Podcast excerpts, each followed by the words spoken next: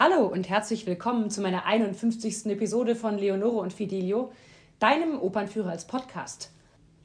Hat wieder eine Weile gedauert, bis ich wieder eine Episode aufnehmen konnte, aber jetzt ist es Frühling und diesmal stelle ich dir eine ganz besondere Oper vor, die ich gerade am Musiktheater im Revier und der Fußball-Hauptstadt Gelsenkirchen probe. Es handelt sich um die lustige Oper Neues vom Tage von Paul Hindemith.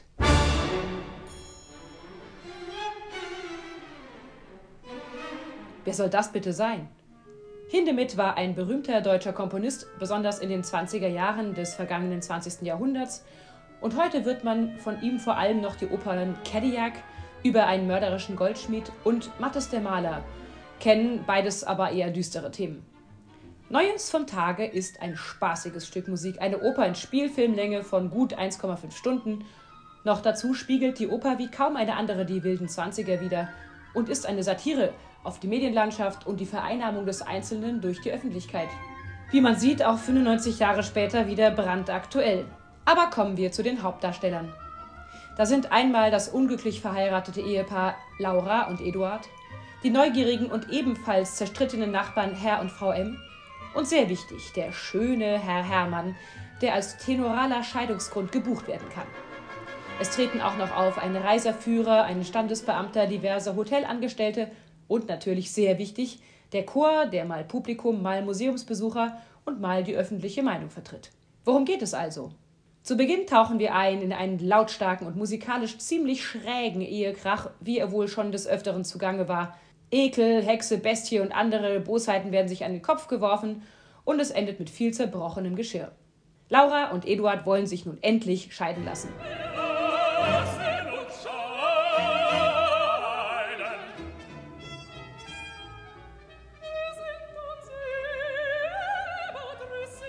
Das ruft die netten Nachbarn, die Ems, auf die Spielfläche, die sich gleich mit in den Streit einmischen und daraufhin auch so in die Haare geraten, dass es nur eine Doppelscheidung geben soll. Gesagt, getan. Im zweiten Bild kommen die Ems glücklich geschieden aus dem Standesamt. Laura und Eduard, die gerade mit einem Stapel voller Dokumente anrücken, empfehlen sie sich auch einfach einen Scheidungsgrund zu mieten beim Büro für Familienangelegenheiten. Fände ich eigentlich ziemlich praktisch, wenn es sowas heutzutage auch gäbe. Für jede Gelegenheit einen Taufpaten, einfach mal kurz angerufen und sich jemanden mieten. Aber wahrscheinlich gibt es das schon, ich weiß nur nichts davon. Dazu musst du wissen, dass man sich vor 100 Jahren nicht eben einfach so scheiden lassen konnte. Es musste einen Grund geben, zum Beispiel wegen Gewalt oder eben wegen Ehebruch. Somit sind alle Papiere besorgt und wir entsprechen genau den Vorschriften. Ja, aber wie steht es mit dem Scheidungsgrund? Haben Sie ihn ertappt, hat er Sie ertappt, haben Sie ihn geschlagen, hat er Sie geschlagen. Keines von allem, man will sie nicht scheiden, man will sie nicht. Und richtig, da dieser Grund bei den beiden, Laura und Eduard, fehlt, schließt der Standesbeamte pünktlich um 13 Uhr seinen Schalter. Und Laura und Eduard müssen wohl oder übel doch Geld in die Hand nehmen und einen Liebhaber mieten. Den schönen Herrn Hermann. Der ist überaus erfolgreich und effektiv und diskret, hat ein Heer an Sekretärinnen und für entsprechend Kleingeld stellt er in flagranti Situationen nach, in der Öffentlichkeit, sodass eben ein offizieller Scheidungsgrund existiert. Kurz darauf treffen sich nun also Laura und der schöne Herr Hermann im örtlichen Museum bei einer wunderbaren Venus-Skulptur. Und hier zeigt sich eben wirklich auf das Herrlichste der Humor und auch die Fähigkeit des Opernkomponisten Hindemith.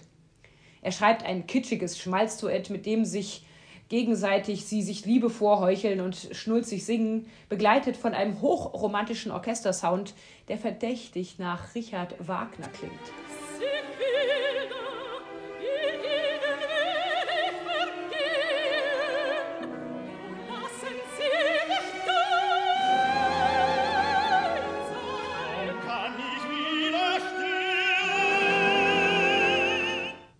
Adolf Hitler, der ja auch ein großer Opernfan war, was du sicher weißt, liebte Wagner, aber eben auch Operettenkomponisten wie Franz Lehár. Der ging also auch in den 1920er Jahren vor der Machtergreifung regelmäßig in Berlin ins Theater und er sah auch die Uraufführung dieser Oper in der Berliner Krolloper 1929, dirigiert von Otto Klemperer. Und der Führer war not amused, dass sein heiliger Wagner so durch den Kakao gezogen wurde und auch die spätere freizügige Badezimmerszene brachte das Fass bei ihm zum Überlaufen. Propagandaminister Josef Goebbels sollte daher später Hindemith ganz oben auf die Liste der verfemten Komponisten schreiben. Aber zurück zum Duett. Wie verabredet gibt es also eine gefakte Liebesszene im Museum. Ehemann Eduard soll sie überraschen. Aber wie das manchmal so ist, er ist plötzlich wieder maßlos eifersüchtig und man fragt sich, ob die Scheidung wirklich stattfinden soll und zertrümmert in seiner Wut sogar die kostbare Venus und landet dafür erstmal im Knast. Laura ist nun auf sich allein gestellt und da der erste Versuch einer Liebhaberszene grandios gescheitert ist, will sie sich mit dem schönen Herrn Hermann nochmal treffen, diesmal aber im Hotel Savoy. Vorher allerdings nimmt sie noch schnell ein Bad und singt dazu eine Arie über die Vorteile der modernen Technik der Wärmezentralheizung.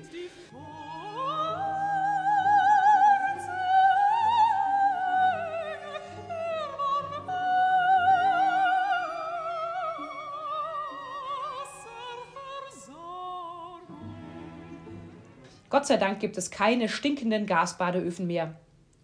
Wie wichtig und medienwirksam damals solche Opernpremieren waren, zeigt sich darin, dass bei der Uraufführung mehrere Stadtwerke dagegen klagten, dass Laura diesen Text singt, da sie es als unlauteren Wettbewerb empfanden, wenn jemand in der Oper die Gasbadeöfen schlecht macht. Da sich aber keine finanziellen Verflechtungen der Operndirektoren mit den Fernwärmeproduzenten nachweisen ließen, verlief das im Sande. Aber der Opa hat es vielleicht genützt, denn auch schlechte PR ist PR. Dummerweise hat nun Laura die Badezimmertür nicht abgeschlossen und der Schönherr Hermann kommt zu früh dazu.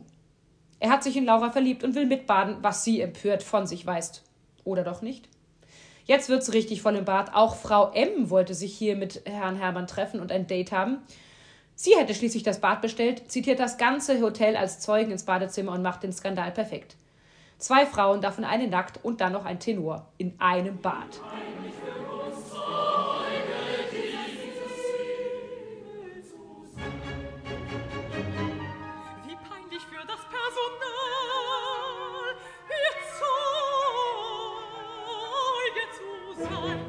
Etwas später zeigt sich auch schon der erste Einfluss der Presse in diesem Stück. Eduard und Laura lesen parallel die Schlagzeilen über ihre jeweiligen Stories. Eduard kommt raus aus dem Knast, ist nun aber erstmal total pleite. Er hat diverse Strafverfahren am Hals. Weiterer Fun Fact: Hindemith ließ sich hierfür von einem Anwalt beraten, um die richtigen Tatbestände zu verkomponieren. Es ist also auch eine Juristenoper, wenn man so will. Und er zeigt die Absurdität mancher juristischer Formulierungen. Schadenersatz aus unerlaubter Handlung nach Paragraph 823 Absatz 1 BGB.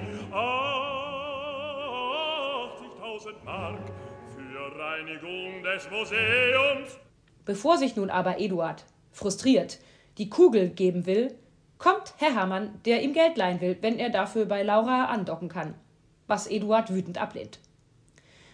Plötzlich kommen sieben Manager der bekanntesten Berliner Showbühne herein und bieten Eduard den Deal seines Lebens an. Scheidungsprozess, ungeheure Sensation, Zeitungen voll davon.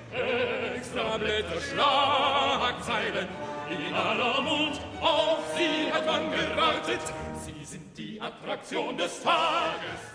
Die beiden zerstrittenen Ehepartner sollen einfach eine Scheidungsshow spielen und nach einigen hundert Shows sind sie dann schuldenfrei und happy.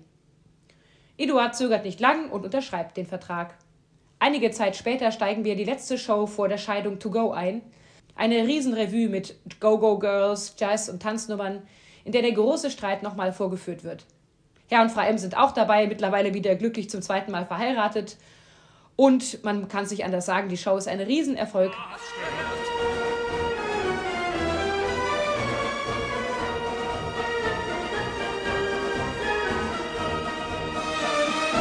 Heute ist aber die letzte Vorstellung und Laura und Eduard wollen raus aus dem Showbiz. Schuldenfrei, keine Sorgen mehr und nach all dem Stress, Eifersuchtsszenen, Gefängnis unterstellen es eben die beiden fest, dass sie sich eigentlich doch noch mögen. Sie wollen zusammenbleiben.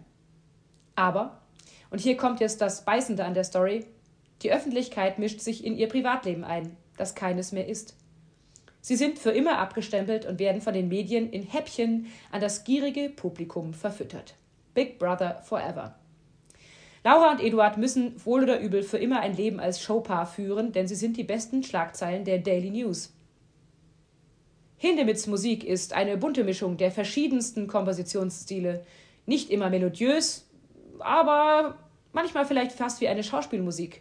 Extrem anspruchsvoll, das kann ich wirklich sagen, für alle Musikerinnen und Musiker und natürlich auch die Sänger, ob Solisten oder im Chor. Hindemith liebte das Strenge von Bach, er zitiert Wagner und übernimmt den Revue-Charakter der Berliner Operette oder von Kurt Weil. Wenn du dazu noch mal was wissen willst, dann empfehle ich dir meine Folge 28 über die Geburt der Operette. Den Link stelle ich dir auch hier drunter in die Show Notes. Und wenn du nun Lust bekommen hast, dieses Werk zu sehen, wir spielen Neues vom Tage vom 7. Mai bis 25. Juni 2022 am schönsten Musiktheater im Revier in Gelsenkirchen. Ich wünsche dir ganz schöne Frühlingstage. Bis bald!